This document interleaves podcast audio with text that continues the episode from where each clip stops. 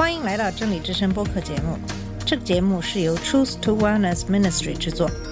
在这个节目里，我们要从一个不一样的角度向你介绍圣经和基督，带你走进一个属灵的世界。我们的节目在每个星期二、四、六更新，欢迎你的收听和关注。all the colors of the rainbow. 你好，我是马军，今天会继续跟你分享 Chris Thurman 的文章：不道德的、没有骨气的、像魔鬼的、自傲的、瞎眼的、愚蠢的和没有恩典的。今天会跟你分享这篇文章的第二部分。在上一期节目里，跟大家分享了这篇文章的第一部分。在前半部分的文章里，作者列举了五位在美国福音教徒中举足轻重的领袖的一些攻击那些反对川普的基督徒的一些用词。这些用词其实也就是这篇文章的题目。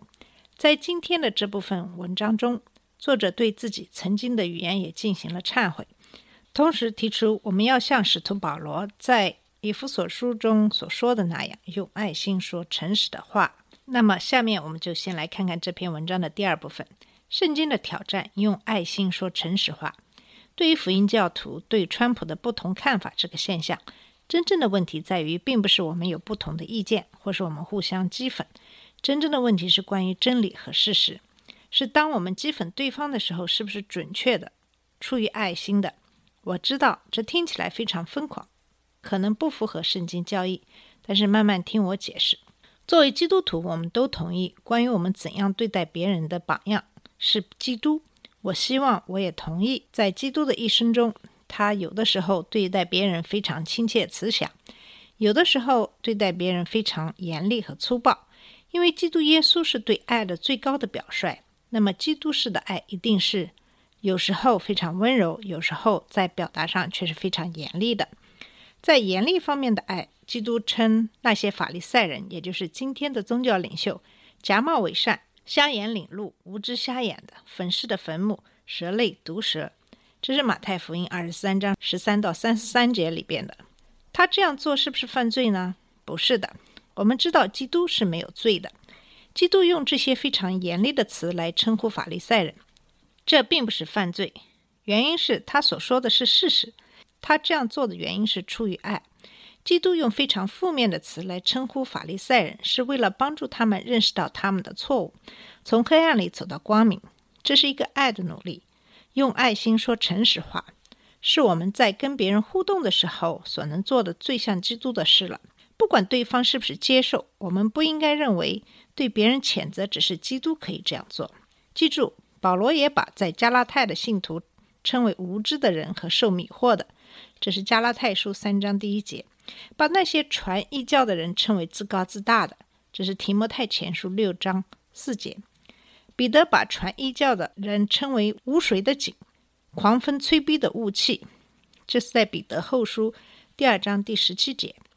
把那些否认主基督耶稣再次降临的人称为好讥诮的人，这是彼得后书三章第三节。约翰把否认耶稣是基督的人称为说谎的人，这是在约翰一书二章二十二节。把那些不认基督耶稣的人称为迷惑的人，这是约翰二书一章第七节。犹大把那些不信主的偷着进来的人称为不虔诚的，这是犹大书第一章第四节。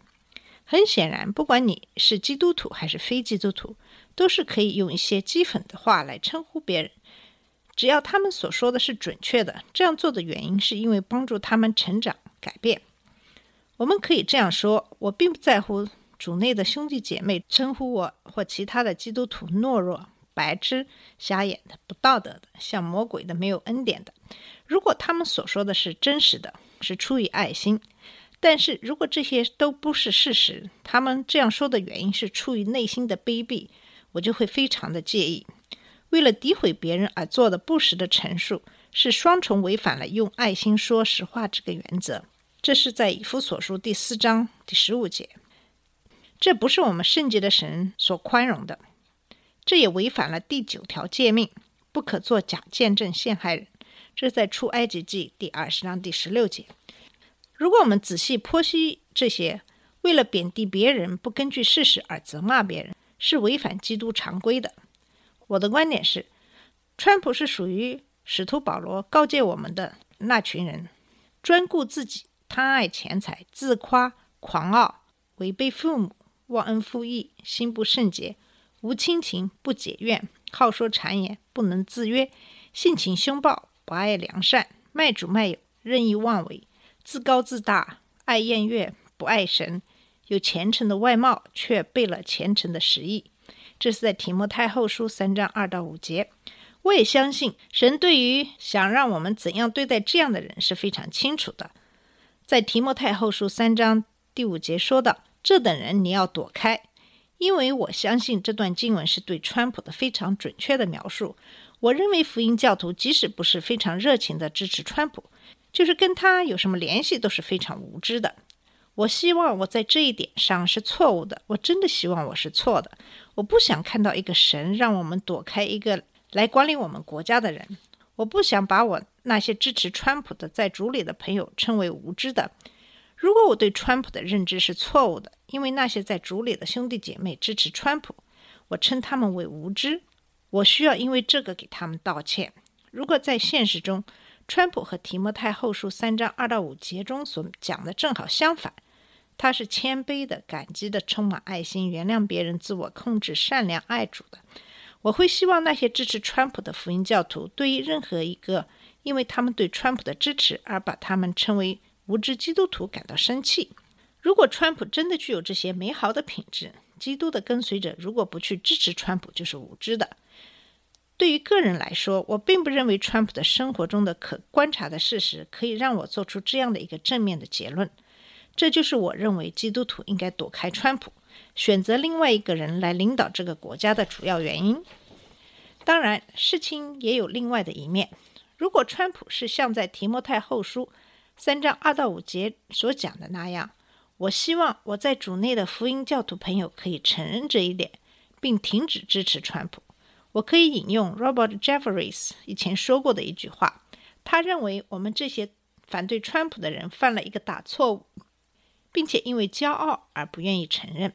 不管怎样，如果川普是一个极度自恋的人，爱钱财、自夸、狂傲、忘恩负义、心不圣洁、无亲情、不解怨、好说谗言、不能自约、性情凶暴、不爱良善、卖主卖友、任意妄为、自高自大、爱宴乐、不爱神，我希望支持川普的福音教徒能够谦卑地承认，他们把他们的马车挂到了一个错误的马匹上，并且躲开它。我们其实都是这个问题的一部分。基于神创造了这个宇宙，并且通过圣灵的方式住在我们心中，我们在关于川普的总统的任期进行互动的时候，都能够做得更好一些。当然，这也包括我自己。如果我可以重新写关于川普和他的福音教徒支持者的那篇社论，我不会改变我所说的，但是我绝对会改变我说话的方式。我在那篇社论里。有些说法并不是用爱心说的，因为这个神已经给了我一些教训。我希望我在这篇文章中所说的没有重复我原来的错误。我们必须回到来实践三个在圣经中非常重要的原则。第一是，若是能行，总要尽力与众人和睦。这是在罗马书十二章第十八节。你们来，我们彼此辩论。这是在以赛亚书一章十八节。用爱心说诚实话，这是以父所书的四章十五节。如果我们不能做到这几点，在目前的政治和属灵的气候里，我们就是在这个问题中比总统还要大的原因。作为基督徒，我们在怎样看待川普，以及怎样表达我们在这方面的观点的赌注是非常大的。我们会不会在评价他的时候愿意去发现真相，或是我们还是保持盲目性？我们是用爱心还是怀着仇恨的心情，诚实的还是不诚实的来表达我们的所想的呢？我希望也在祷告，我们会让我们自己谦卑下来，让两件事，也只有这两件事来决定我们在支持还是反对这个，或是任何一个总统上的立场。事实和爱，事实可以把我们解放出来，让我们变得更睿智，跟我们可以让我们可以辨别我们应该支持谁，反对谁。爱也可以让我们自由地表达我们所信仰的，同时也可以让我们在一个基督里共同成长和成熟。如果我们追求真理和爱，不管我们是坚持对川普的看法，还是改变对他的看法，或是在这两者之间，起码我们都可以让爱和真理这两个最重要的事情来主宰我们的判断，这样我们就可以昂首阔步了。我们的国家曾经从过去的艰难的政治时期恢复过来，我们还会那么做。我的祷告是，作为基督的跟随者，我们在关于川普的任期而与其他人交流的时候，要用神对我们的要求的方式来进行，根据事实，用爱心、有恩慈、坚定、温柔、谦卑、公正、怜悯，让我们一起来施工，达到彼岸。以上是这篇文章的第二部分。我非常同意作者的观点，用爱心说实话。这让我想起在圣经中的两节经文，说神就是真理，神就是爱。在约翰福音十四章六节，耶稣说：“我就是道路、真理和生命，若不急着我，没有人能到父那里去。”约翰一书四章八节，没有爱心的就不认识神，因为神就是爱。既然神就是真理，就是爱。那么，不喜爱真理的人，爱撒谎的人，应该就不是属神的。如果一个人斤斤计较、睚眦必报，这样的人也就没有爱心，不会原谅别人。这样的人也不是属神的。圣经中已经告诫我们，对这样的人，我们必须躲开。我想，川普是什么样的人，大家都很清楚。我觉得最让人感到挫折的是，很多基督徒抛弃了事实，去信仰一个人。这就在我们这个社会中造成了极大的混乱。当我们的总统肆意的散布不实信息的时候，这个世界就已经黑白颠倒了。所有人都不知道什么是真，什么是假，什么是好，什么是坏。这个世界就会变成一个完全堕落的世界。现在的美国离这样的情形并不遥远。更让我不可相信的是，造成这种现象的一个主要原因是，大部分的福音教徒非常盲目的对川普的支持。不让他为他的言论负责，不让他为他自己的政策所造成的后果负责。难怪在菲律宾的基督徒把自己称为后福音教徒，以便跟美国的福音教徒分开。是的，美国福音教徒的形象和声誉，以及被他们所支持的川普的行为所破坏。这样的破坏不知道要多长时间才能够恢复。好了，我们今天的节目就到这里结束了。呃，谢谢你的收听，我们下次节目再见。这里是真理之声播客节目。真理之声是 Truth to Wellness Ministry 旗下的一个节目，由 Truth to Wellness Ministry 制作和播出。如果你有什么想跟我们分享，请给我们发电子邮件，我们的邮箱地址是 truth to wellness at gmail dot com。你也可以直接去我们的网站 www dot truth to wellness .com 浏览更多的信息下次节目再见 all the colors of the rain